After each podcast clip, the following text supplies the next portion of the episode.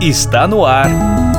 Let's Talk Podcast, uma iniciativa da NTT Data Brasil que une negócios e inovação. Você certamente já ouviu falar, teve uma experiência ou até mesmo é usuária rotineira da chamada audiodescrição. Mas você sabe qual sua importância para as pessoas com deficiência? Como a audiodescrição deve ser considerada, por exemplo, ao se pensar no metaverso? Como um profissional que atua com a experiência do usuário lida com essa técnica, criada originalmente para o teatro? São temas muito relevantes que você ouve neste episódio, conduzido por Eber Anacleto, analista de teste em acessibilidade digital e jornalista, e Irene Passos Santos, líder técnica de testes em acessibilidade. Para falar sobre audiodescrição, eles recebem duas pessoas que conhecem muito sobre o tema. Laércio Santana, analista de sistemas e consultor em audiodescrição, e Ana Luísa, UX no Instituto Atlântico, fundadora e CEO da Escola de Português para Estrangeiros, Vila Brasil. Olá, seja bem-vindo, seja bem-vinda. Como você está? Esperamos que você esteja bem. Mais um Let's Talks, nosso podcast que fala sobre acessibilidade nos negócios, acessibilidade no geral. E, como sempre, aqui comigo a Irene. Tudo bem, Irene? Olá, Eber, eu estou muito bem, muito feliz de estar aqui em mais um episódio do podcast Let's Talk. Maravilha. Hoje nós vamos falar sobre audiodescrição. Você sabe o que é isso? Como é uma audiodescrição? Você já fez uso desse recurso? Você já utilizou a audiodescrição, Irene? Claro, com certeza. Quando eu é quero ter uma nova experiência assim, eu sempre ativo. Muito bom, né? Muito legal. Quem está com a gente aí, Irene, para falar sobre audiodescrição? Hoje nós estamos com duas pessoas assim que super entendem do assunto. Estamos aqui com o Laércio Santana. Tudo bem, Laércio? Olá, é um prazer estar aqui com vocês. Tudo bem? E também estamos aqui com a Ana Luísa. Tudo bem, Ana? Oi, gente, como estão? Tudo certo por aqui? Obrigada pelo convite. Maravilha, sejam bem-vindos. Muito obrigado pela presença de vocês. Vamos já começar com o Laércio, consultor em audiodescrição, né? Laércio, para quem não conhece, nunca viu, não sabe como é, o que, que é audiodescrição? Como funciona isso? Audiodescrição é tornar as cenas que não são percebidas através da visão em palavras para que uma pessoa que não pode enxergar consiga saber o que está acontecendo a parte final de um filme que está tocando aquela música maravilhosa e você não sabe se o galã beijou a mocinha ou não, se não houver audiodescrição para dizer o que aconteceu, a pessoa com deficiência visual não consegue ter essa informação. A audiodescrição tem esse papel de levar as pessoas que não podem ver informações que não são percebidas ouvindo um diálogo, ouvindo os sons daquela produção audiovisual. Quando que começou a audiodescrição, assim, não só aqui no Brasil, mas no mundo, Laércio? A audiodescrição, por incrível que pareça, não é algo assim tão novo, não. Começou lá na década de 70, nos Estados Unidos, com os primeiros estudos, e ela começou mais no teatro. Começaram a acontecer algumas experiências em peças teatrais com a audiodescrição. Depois, na década de 80, ela se expandiu, partiu para a televisão, principalmente no Reino Unido e nos Estados Unidos. Depois, a Espanha se tornou um país, uma referência muito significativa nesse assunto, e chegou no Brasil no ano de 2000. Um dos primeiros eventos oficiais que nós temos no Brasil de audiodescrição foi um festival chamado Assim Vivemos, que aconteceu no Rio de Janeiro em 2003. De lá para cá, a audiodescrição conseguiu chegar na televisão em 2011, mas antes disso ela esteve no teatro aqui em São Paulo, o Teatro Vivo foi um dos primeiros a proporcionar peças com audiodescrição. Depois ela foi para a televisão numa quantidade de horas bem pequena, uma hora por dia só, e foi se desenvolvendo e hoje nós já temos um recurso que ainda não atende totalmente, mas já é uma realidade. E quando ela, ela veio para a TV, ela veio para a TV aberta nos primeiros? Sim, a, a hum. audiodescrição, quando chegou na televisão, ela chegou na TV aberta. Inclusive, a TV fechada, ela não tem ainda uma obrigatoriedade de ter a audiodescrição. É, o que acontece é que os streamings, de alguma forma, já começam a trazer esse recurso. Então, a gente já tem algumas séries e alguns filmes que já possuem esse audiodescrição, mas ainda, ainda é muito pouco perto de tudo o que existe.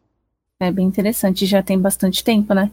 E tem um tipo só de audiodescrição. Se tem vários tipos, quais são? Estou super curiosa.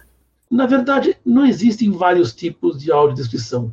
Você vai audiodescrever uma cena, uma situação que não é percebida pelos olhos. O que nós temos é a audiodescrição sendo aplicada em várias áreas. Então, nós temos a audiodescrição na, em filmes, em peças teatrais, em esportes, na, nos shows. Inclusive, tem até casos no casamento, era um casamento de pessoas com deficiência, eles contrataram uma audiodescritora e a audiodescritora é, forneceu rádio, pequenos rádios receptores para as pessoas que estavam na, lá na, na igreja e ela foi descrevendo a entrada da noiva, a entrada do noivo, dos padrinhos. Então, as pessoas com deficiência tiveram uma informação que não teriam se não fosse a audiodescrição que foi feita ali, ao vivo, no tempo em que o evento estava acontecendo. Então, assim, a audiodescrição é a mesma. Ela é aplicada em inúmeras situações. Ô, ô Ana, a audiodescrição, como UX que você é, como que ela é aplicada? Tem algum benefício? Bom, na área de, de, design de experiência, né, de usuários, a gente trabalha basicamente melhorando, né, a experiência, melhorando a vida de pessoas. Toda vez que a gente precisa desenhar uma experiência, fazer algumas entregas, é importante que a gente leve em consideração características diversas. Quando a gente desenha para todos, né, todo mundo se beneficia. A questão da audiodescrição, ela entra muito forte na descrição das imagens, né? Por exemplo, num site, um aplicativo, é, às vezes um, uma landing page que está vendendo um produto e tem imagens desse produto, e-commerces, né, que é, vendem produtos em todo site, né, é, tanto web quanto aplicativo, precisaria né, descrever as imagens dos seus produtos, as imagens utilizadas de marketing, né, todas as imagens que são utilizadas para mostrar a cena que está acontecendo, né, contextualizar as pessoas. Muitas vezes as imagens elas fazem parte do contexto, né, do, de um texto, da compreensão de uma jornada. Audiodescrever, né, preparar esse texto para as pessoas com deficiência visual assim, para mim é o mínimo que a gente precisa fazer para dar é, acesso, né, à informação a todos.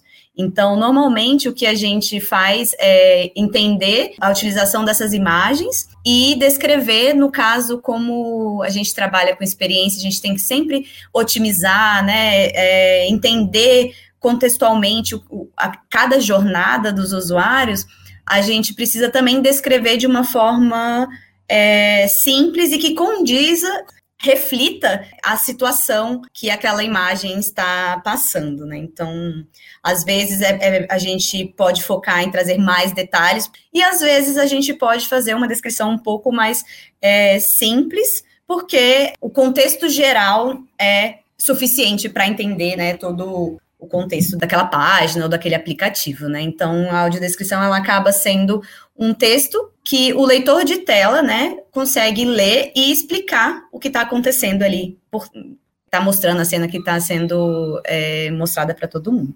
Mais ou menos isso, bem por cima. Ótimo. Bacana, bacana. Pegando esse gancho que você falou, estamos lembrando aqui da a transcrição, descrição de imagens, né? essa transcrição dentro do UX, do, do CX, da comunicação, da experiência do usuário, como que vocês conseguem mesclar isso? Uma imagem com descrição? Como que vocês consultam as pessoas com deficiência visual, as pessoas que utilizam esse recurso? Como que funciona? Eu acho que é um princípio do nosso trabalho como é, designer de experiência do, dos usuários, a gente entender os usuários, né? Então, ouvi-los, testar, fazer com que eles olhem a jornada e façam sentido, né, com, a, com aquela, aquele caminho que a gente desenhou. E isso vale para todos os, os usuários, né? O ideal é sempre trazer uma pessoa com deficiência visual, um consultor até de, de, de audiodescrição, para é, avaliar se aquela jornada, se aquela descrição daquela imagem está fazendo sentido, está clara. A gente precisa envolver os usuários nas nossas, é, no nosso trabalho. Isso é a base né, do design de experiência de usuários. Porque muitas vezes a gente pode achar que está sendo claro, né? Que às vezes a gente pode é, supor que aquela imagem não precisa ser transcrita, né, audiodescrita, eu não sou deficiente visual. Então, eu posso olhar aquela jornada e falar, ah, essa imagem não é importante, e não descrever. Mas quando eu trago, né, para perto de mim os usuários com deficiência visual ou apenas que utilizam os leitores de tela, a gente tem a percepção deles, das pessoas que realmente utilizam. É ideal que a gente tenha pessoas para nos dar esse feedback, sabe? E eu levanto sempre a bandeira que as, todas as imagens precisam ser descritas, mas isso pode ser controverso. Porque, enfim, eu acho que todo mundo tem direito ao acesso à informação, né? Então, se eu estou vendo um ícone, eu imagino que seria também interessante que, que, as pessoas, todas as pessoas entendessem que ali existe um ícone, o formato dele, a cor dele. A gente tem que levar em consideração muitas coisas quando a gente está desenhando uma jornada digital. Trazer esses usuários para perto da gente é, assim, ideal. Já na, na audiodescrição, ô Laércio, todas as imagens obrigatoriamente são descritas ou não tão detalhadas? Como que funciona dentro de uma audiodescrição? O profissional da audiodescrição, eh, nós temos três profissionais. Nós temos o roteirista, o consultor, que normalmente é uma pessoa com deficiência, e o locutor.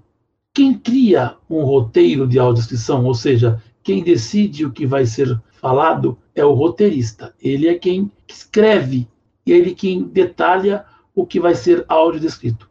Uma das grandes dificuldades e a essência da audiodescrição é justamente elencar aquilo que será áudio descrito. Porque o que os olhos veem em um segundo, você não fala em dez minutos.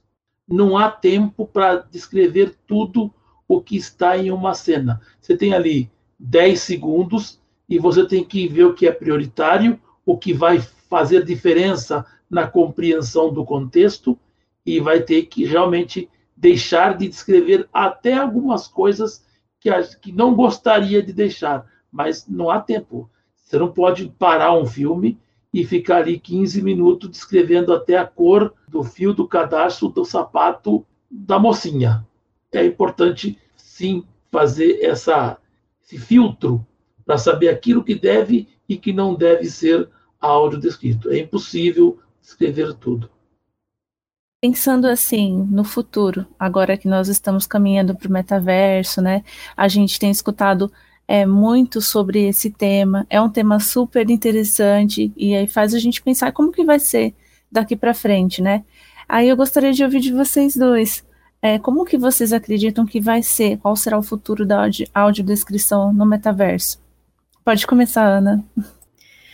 Bom, é, eu pensei bastante, né, sobre, sobre essa questão. Eu confesso, assim, que é um futuro que para mim ainda não é muito claro, né, de como vai acontecer. Mas a discussão sendo levantada, esse, esse tópico sendo discutido cada vez mais, com certeza é, essa experiência pode, enfim, pode ser ideal ou pode ser melhor do que o, que a gente tem, né? Mas acho que só no futuro a gente vai saber mesmo. Eu entendo que em 1999, o, o W3C, que é uma organização é, internacional que cuida da, eu costumo dizer que cuida da saúde da web, World Wide Web Consortium, por isso que é W3C, eles criaram um grupo chamado WAI que se preocupou com a questão da acessibilidade. Saíram documentos, surgiu o primeiro documento que foi o WCAG, tinha uns 66 recomendações a serem seguidas para que um site fosse acessível. E olha que eu não estou falando de, de audiodescrição, não. Eu estou falando de acessibilidade na web. Porque não adianta nada a gente ter uma imagem descrita se o site não seguir as normas do WCAG para acessibilidade. A pessoa não conseguiria chegar sequer na imagem a imagem não estaria codificada de maneira a que os leitores conseguissem capturar dentro do código aquilo que seria importante da imagem. E com isso, algumas coisas evoluíram nos últimos anos. A Microsoft tem feito um trabalho, e a Apple também, da inteligência artificial na geração de imagens. Nós já temos servidores trabalhando para detectar uma imagem e tentar fazer uma descrição dessa imagem é, a partir de algoritmos e de é, experiências e bancos de dados que eles estão guardando. Então, hoje, com um iPhone, a gente consegue ter uma, uma, uma noção muito básica do que tem numa imagem. Óbvio que essa imagem está muito longe da qualidade que é uma imagem descrita por um roteirista de audiodescrição. Mas ela já está acontecendo, isso já está no Facebook, isso já está no Instagram, e a tendência do metaverso é a gente ter cada vez mais a imagem e o 3D chegando. A junção de recursos de áudio, de inteligência artificial e desse reconhecimento natural de objetos que é o que nós estamos num processo ainda embrionário, é que vai fazer o futuro da pessoa com deficiência dentro desses ambientes de, de terceira dimensão e, e tudo aquilo que nós estamos ainda começando. Muita coisa vai mudar ainda na forma de comunicação e o que é hoje Facebook, o que é Instagram, daqui a um tempo a gente vai ver como algo pífio perto do que se imagina quando se pensa em 3D, quando se pensa em experiência do usuário no sentido de conseguir ter acesso a áudio e vídeo em tempo real com altíssimas velocidades, né? Daqui a uns 15 anos nós teremos uma realidade bem diferente do que é a de hoje e com certeza a descrição das imagens e o reconhecimento das imagens para direcionar a pessoa com deficiência é uma coisa que precisa acontecer e, naturalmente, isso vai acontecer. Agora, Laércio, existem hoje as audiodescrições, é, audiodescrição, né, perdão, neural, né, com voz sintetizada, que as pessoas colocam os textos e quando acontece a cena, ela deixa o, o leitor ali de voz, né, o, a voz sintetizada falar a descrição da cena. Isso é interessante. O que, que você acha disso? É, é ruim? Tem os aplicativos também, né? Que você começa a rodar o filme, você abre o aplicativo no celular e a audiodescrição vem automatizada. Isso é bom, é ruim, é, perde-se muito com o time ali do que está acontecendo no momento. Bom, peraí, aqui aí nós falamos de duas coisas diferentes. O aplicativo que sincroniza uma audiodescrição com um produto audiovisual é uma coisa, e a, o uso da voz sintética no lugar de um audiodescritor é, locutor é outra. A gente, em hipótese alguma, defende o uso da voz sintética no lugar do locutor. O que o produtor diz é que é caro você ir para um estúdio e levar um locutor para poder gravar a audiodescrição. Ele, ele imagina que se ele fizesse essa gravação sintética, não teria esse custo hora homem, hora estúdio para poder gravar essa locução. O problema é que quando ele pensa nisso, ele pensa que ele pode pegar uma voz sintética e essa voz sintética vai falar tudo direitinho, tudo bonitinho e vai ficar perfeito. Não vai. Se você quiser ter uma voz sintética com todos os cuidados, você vai ter um trabalho de edição tão grande. Eu tenho minhas dúvidas se o locutor não sairia mais barato. Isso é, um, é uma ideia errada. O locutor ele é imprescindível, a qualidade, a forma da locução que incorpora aquele recurso ao produto audiovisual, que acontece também com a Libras, de uma pessoa fazendo Libras e um avatar. O avatar ajuda, mas não é um ser humano. Nunca vai ter uma, a expressividade quem está fazendo a tradução para, para o Libras consegue fazer. Então, não. Isso é uma coisa. A gente defende que tem que ter um locutor, a voz sintética é abominável para um trabalho de qualidade e para um futuro de audiodescrição realmente que possa fazer parte da arte de um produto audiovisual. A gente não recomenda. Agora, o outro ponto que você levantou, que é a questão dos aplicativos, isso é muito interessante. O que acontece? O locutor prepara toda a locução, vai para estúdio, faz, a locução é colocada no seu devido tempo, só que é só a locução da audiodescrição, não tem o filme.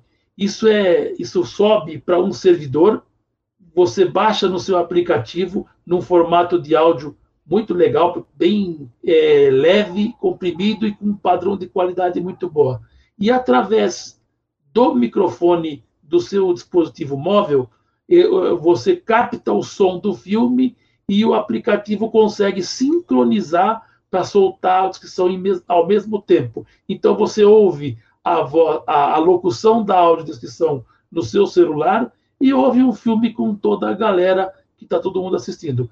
A vantagem disso é você não expõe as pessoas, não força as pessoas a assistirem um filme com audiodescrição quando elas não precisariam da audiodescrição, porque você está com o seu celular, está com o seu, o seu fonezinho, só você ouve a audiodescrição e todo mundo ouve o filme junto. Então, isso é muito legal. Nós temos hoje dois produtos que fazem bem isso, que é o Movie Reading, que aqui no Brasil é a, a Iguale quem, quem, quem administra, e também tem é, HBO Max, criou o HBO In, que são os filmes da HBO Max para ser sincronizados pelo aplicativo também. Só que eles estão meio com o freio de puxado. Existem muito poucas séries que foram lançadas que eu consigo usar o HBO In para poder assistir. Muito poucas. Mas esse produto é muito legal.